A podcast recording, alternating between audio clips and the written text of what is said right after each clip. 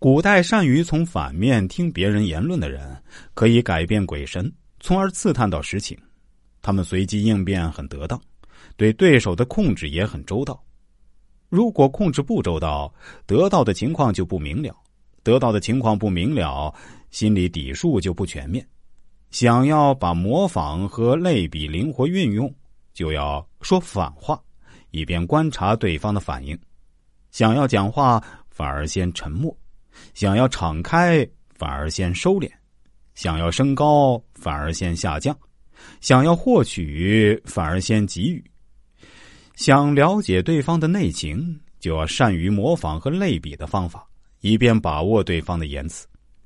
同类的声音可以彼此响应，合乎实际的道理会有共同的结果，或者由于这个原因，或者由于那个原因，或者用来侍奉君主，或者用来管理下属。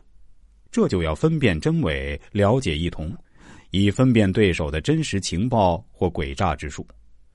活动停止，应该说沉默，都要通过这些表现出来。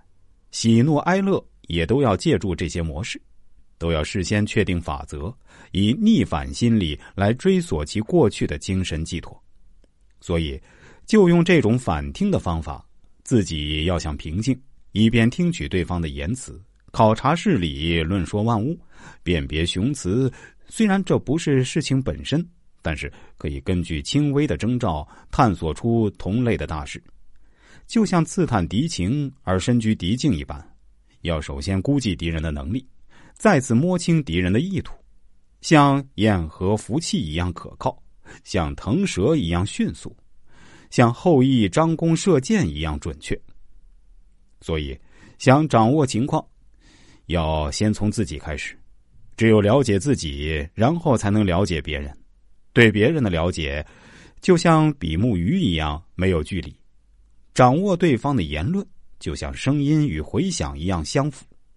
明了对方的情形，就像光和影子一样不走样。侦查对方的言辞，就像用磁石来吸取钢针，用舌头来获取焦骨上的肉一样，万无一失。自己暴露给对方的微乎其微，而侦查对手的行动十分迅速，就像阴变阳，又像阳转阴，像鹤变方，又像方转鹤一样自如。在情况还未明朗以前，就圆略来诱惑对手；在情况明朗以后，就要用方略来战胜对方。无论是向前还是向后。无论是向左还是向右，都可以用这个方法来对待。如果自己不事先确定策略，统帅别人也无法步调一致，做事没有技巧，叫做忘情失道。自己首先确定内争策略，再以此来统领众人。策略要不暴露意图，让旁人看不到其门道所在，这才要以称为天神。